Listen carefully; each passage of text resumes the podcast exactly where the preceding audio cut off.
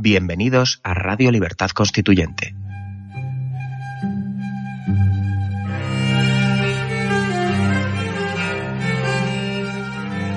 Están escuchando Radio Libertad Constituyente con don Antonio García Trevijano.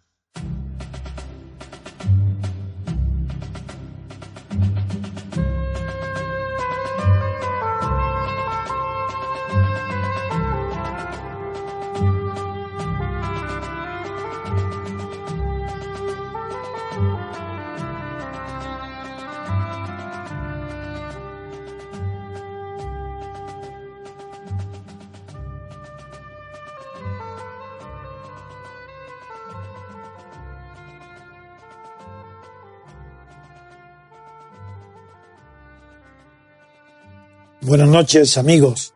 Hacía tiempo que no tomaba contacto con vosotros por este original medio de comunicación. Antes que nada, quiero disculparme porque no estoy afeitado. El barbero vendrá dentro de una hora porque me voy para Sevilla mañana por la mañana, pero no podía venir para estar afeitado y presentable delante de vosotros. hoy voy a hablar muy poco tiempo de Donald Trump y luego las preguntas vuestras, no sé si habrá tiempo, no habrá tiempo. Entonces hoy no hay más que mensaje mío. El mensaje es explicar por qué Trump despierta en Europa tantísima antipatía, por no decir miedo. Porque en otros programas más largos que este en la radio ya expliqué los motivos. Ahora me voy a, a concentrar en la síntesis de las razones por las cuales Donald Trump inspira, mm, además de el miedo, es la desconfianza en su política y en su persona. En su persona se puede comprender, porque tiene unos modales atípicos que no se conocían en la, lo que se llama normalmente la clase política mundial. Tiene una manera de actuar, de moverse, de hablar, y de gesticular que no es la propia del eh, el establecimiento político de ninguna parte del mundo. Es muy original, porque es muy espontáneo y no es que no tenga educación, es que tiene su propia educación adecuada a la originalidad de sus expresiones. Pero no basta. Para saber por qué inquieta tanto es porque la política hay que examinarla siempre y, se, y lo hace eh, todo el mundo aunque no se den cuenta desde un punto de vista económico, que es el más profundo, aunque la gente lo pone en primer lugar porque es lo único que entiende un poco y sabe.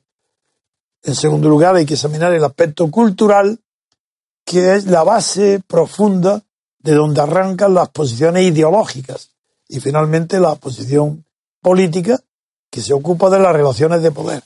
Pues bien, de estas tres dimensiones, vamos a examinar por qué, cuál es esa dimensión que inspira más temor en Trump.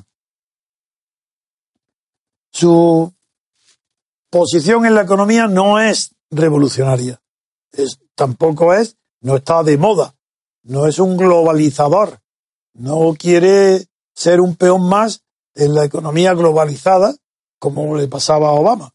Quiere ser defender los intereses de Estados Unidos por encima de los intereses del mundo no porque sea nacionalista, ni porque sea egoísta, sino porque cree que los intereses de la clase media de Estados Unidos van a estar mejor protegidos por él que por sus anteriores, los anteriores presidentes. Porque él va a bajar los impuestos y a impedir que se inunden Estados Unidos pues de productos chinos, productos europeos, productos africanos de otros países que hagan eh, más difícil la colocación y los puestos de trabajo y las inversiones en Estados Unidos. Ha puesto por delante el interés nacional al interés internacional o mundial. Y eso puede ser criticado porque es una concepción política, pero de ninguna manera es ni una anomalía, ni algo revolucionario, ni algo completamente reaccionario, es simplemente un tipo de política como otra, y él defiende esta, no engaña a nadie, lo dice, y vamos a ver cuál será su resultado. En política, en cambio, sí que es revolucionario. Así, lo que digo, en política es revolucionario, porque la política son las relaciones de poder. Y él en el mundo internacional la está cambiando. Está haciendo una revolución, nada menos que desde la última guerra mundial, desde antes incluso, desde la primera guerra mundial, la guerra europea del 14, Estados Unidos ocupa la primera potencia del mundo. Después, con la segunda guerra mundial, ya pasó a ser, junto con la Unión Soviética, el, uno de los condómines de los dueños, de los dos dueños del mundo, con el equilibrio del terror nuclear. Pero hoy no. Hoy Obama y los anteriores presidentes han contribuido decisivamente a la globalización.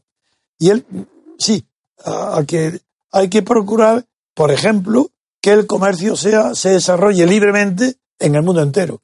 Y contra eso es revolucionario completamente la política de Trump. Se opone. ¿Por qué? Porque la política se refiere a las relaciones de poder. Y si Trump se retira hacia el interior, está modificando las relaciones de poder internacional voluntariamente. Quiere decir que va a poner fin a la Guerra Fría. Sí, sí, parece ridículo y absurdo, pero todavía la opinión dominante en toda Europa, occidental, en los periódicos, en los medios, es de Guerra Fría. De guerra es de antipatía, falsedad, calumnia. Eh, hablando de Rusia. Rusia. De Rusia y de Putin se habla como si fuera Stalin o la Unión Soviética. Un error tan grande va a ser corregido por Trump, afortunadamente. Hay que tener mucho valor para romper ese prejuicio. Y Trump lo ha roto ya y lo va a romper más. Segundo lugar, que apoya a qué? Al Brexit porque está en contra de la Unión Europea, pero no porque quiera que la Unión Europea desaparezca o se disuelva, sino porque cree que está muy mal, no, que no está dirigida. Cree que al frente de la, que en Bruselas y al frente de la Unión Europea lo que hay, él le llama burocracia, se confunde. Yo prefiero emplear el término creado por un economista de Estados Unidos, muy inteligente, que conocí personalmente aquí en Madrid, y es un hombre al que respeto y admiro. Me, me refiero a Galbraith, que no habló de burocracia, sino de tecnoburocracia, que es diferente. No hay una burocracia como en las dictaduras eh, clásicas, antiguas. No, es una tecnoburocracia lo que hay en Bruselas porque cree que está aplicando principios técnicos, principios científicos en el mundo financiero, con el Banco Central, en el mundo de la economía, y no es verdad, porque hay una técnica burocracia donde lo que predomina es la conservación del poder propio de los burócratas, que dirigen Europa. Y esto lo ha visto muy bien Donald Trump, lo denuncia y yo lo apoyo. Es más, ¿cómo voy a estar en contra de Trump, de Trump que dijo, que está diciendo que se ha terminado, que no hay que ninguna razón para la existencia política ni militar de la OTAN. Cuando yo llevo 30 o 40 años tomando parte activa y financiando las campañas que haya contra la permanencia de la OTAN. Si la OTAN ya no tiene razón ninguna de ser en el Atlántico, a lo mejor algún día la necesitará en el Pacífico. Los que ahora en Davos aplauden como el nuevo líder, el nuevo Mesías de Occidente, ¿A quién? Al presidente chino. ¿Por qué aplauden en Davos al chino? Simplemente para fastidiar a Trump. ¿Qué tiene que aportar el presidente chino a Europa? ¿Algo diferente? No. Es Estados Unidos el que puede ayudar a Europa.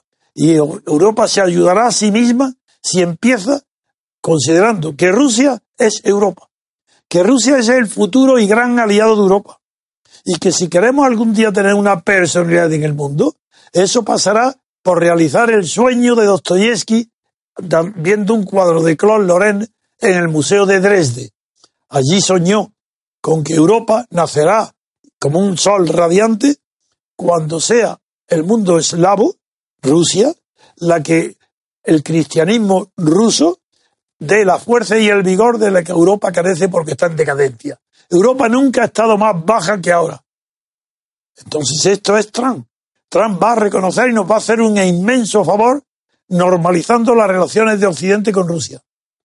Y nosotros tenemos que estar muy agradecidos a que Trump sea revolucionario en el sentido que dice la verdad contra las mentiras totales de Occidente el, respecto a Rusia, respecto al Brexit, respecto a la, a la OTAN y respecto a tantas eh, cuestiones del mundo internacional que están pasadas de moda estuvieron en vigor hace mucho tiempo y hoy ya no lo están. Por tanto, gracias, tenemos una fortuna inmensa los que queremos la democracia, la libertad y sobre todo la libertad cultural para estimar y darle la bienvenida a la toma de posesión mañana de un presidente que al menos antes de llegar ya ha organizado la expectación del mundo. Porque algo nuevo va a hacer. Y lo nuevo que hace es que dice la verdad, dice lo que piensa, contra el hábito de toda la clase política del mundo entero que no dice la verdad. No porque la diplomacia la oculte, porque ni siquiera son diplomáticos, ni siquiera llegan a ocultarla, porque son cínicos. Estrenamos nueva web www.mcrc.es. Desde ella podrás acceder a todos nuestros contenidos, diario, radio, televisión, hoja de afiliación. Interactúa con nosotros con el nuevo botón Iniciativas para la Acción. Cuéntanos tu propuesta para ayudar al MCRC en sus objetivos. Colabora con el MCRC activamente. Entra en la web, dinos a qué te dedicas, qué labor puedes desarrollar y nos pondremos en contacto contigo. Todo desde un solo acceso, todo desde www.mcrc.es.